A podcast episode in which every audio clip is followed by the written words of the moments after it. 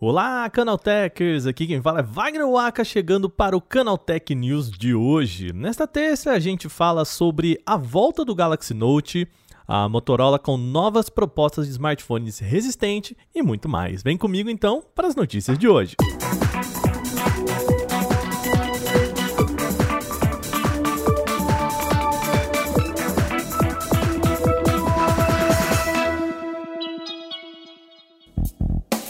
A Samsung deu uma pausa na linha Galaxy Note 2021. Isso porque apostou que o Galaxy S21 Ultra com caneta S Pen poderia suprir a demanda de um aparelho mais híbrido como um tablet.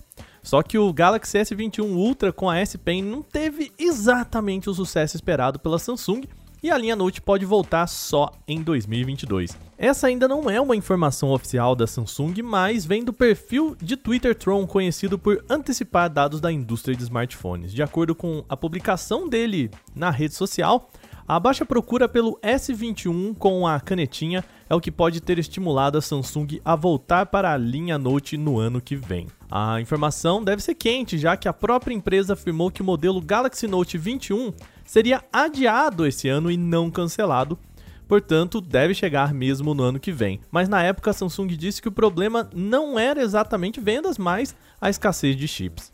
Ainda assim, mesmo que não seja o verdadeiro motivo por trás do retorno da linha Note, as vendas insatisfatórias da S Pen para o S20 Ultra podem incentivar a Samsung a investir mais nos futuros phablets da marca. Ao que tudo indica, portanto, tem Note 2022 vindo aí com a S Pen. São várias as empresas de smartphones que apostam em modelos voltados para alta resistência. Contudo, como são feitos com foco em uso corporativo e até mesmo industrial, raramente trazem bastante potência, mas a Motorola quer mudar isso. Segundo informações dos sites Deal Tech e Gizmo China, a Motorola estaria trabalhando no modelo em parceria com a Bullet Group, uma empresa que já faz aparelhos para Cat, Kodak e Land Rover. Além do foco em resistência que a gente já citou aqui, o modelo deve ter carregamento rápido de 20 watts, bateria de 5.000 mAh e mais impressionante contar com o processador Snapdragon 662. Importante destacar que ele deve ser certamente mais resistente que o Moto Z Force e o Moto Z2 Force que já traziam a tela com tecnologia Shutter Shield contra trincos. Lembrando, hein, os dados vêm de fontes de dois sites, logo ainda é preciso esperar pela confirmação da Motorola a respeito disso. Os chips Exynos usados em vários smartphones do mercado vão passar a contar com a arquitetura RDNA2 da AMD. Para quem não conhece essa sigla, RDNA2 é a arquitetura presente nos chips gráficos do PlayStation 5 e Xbox Series X, também conhecido como os consoles mais recentes e, por que não, potentes do mercado.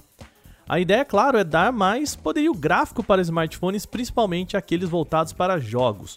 O uso da RDNA2 reforça a possibilidade de que a Radeon Mobile possa assumir o posto de GPU mais poderosa dos smartphones, superando a solução adotada pela Apple no chip A14 Bionic lá no iPhone 12.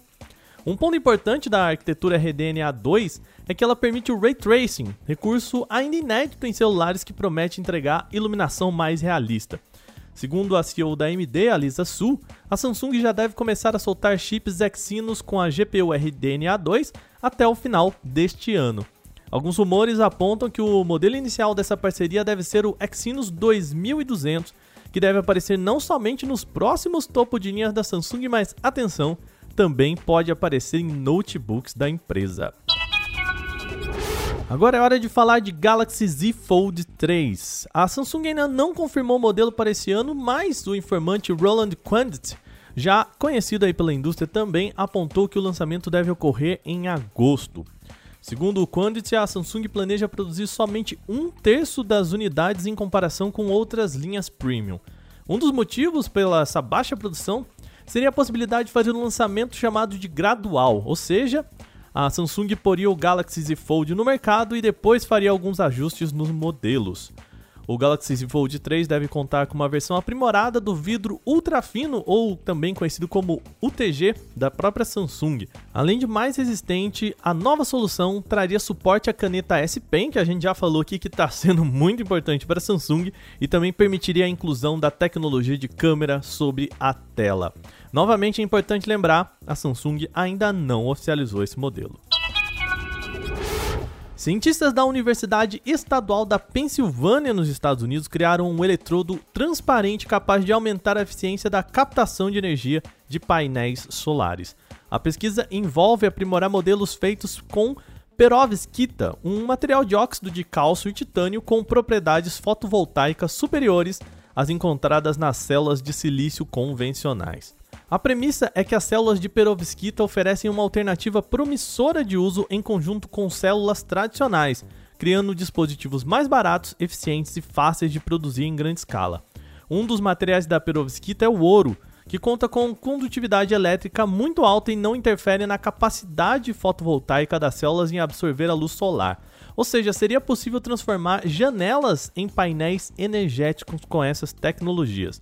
Ao usar o ouro como material condutor, as células solares de perovskita alcançaram uma eficiência energética de 19,8%, estabelecendo um novo recorde para um dispositivo semi-transparente. O estudo ainda está em estágio de experimentação, então os próximos passos são acoplar células de perovskita em eletrodos de ouro em dispositivos de silício atuais para aumentar o desempenho energético em painéis solares híbridos.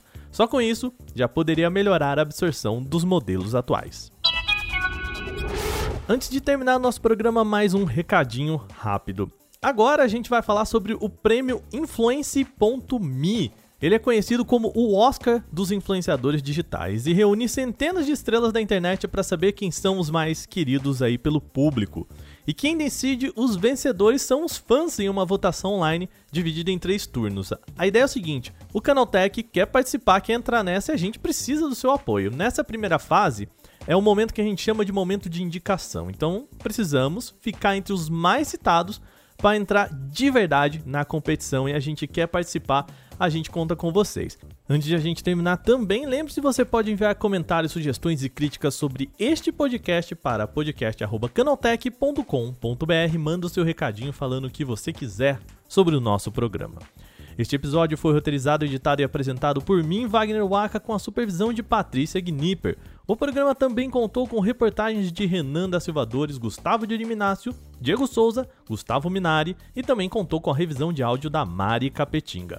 Agora a gente vai ficando por aqui, um bom restinho de terça para vocês, a gente se fala de novo amanhã. Até lá!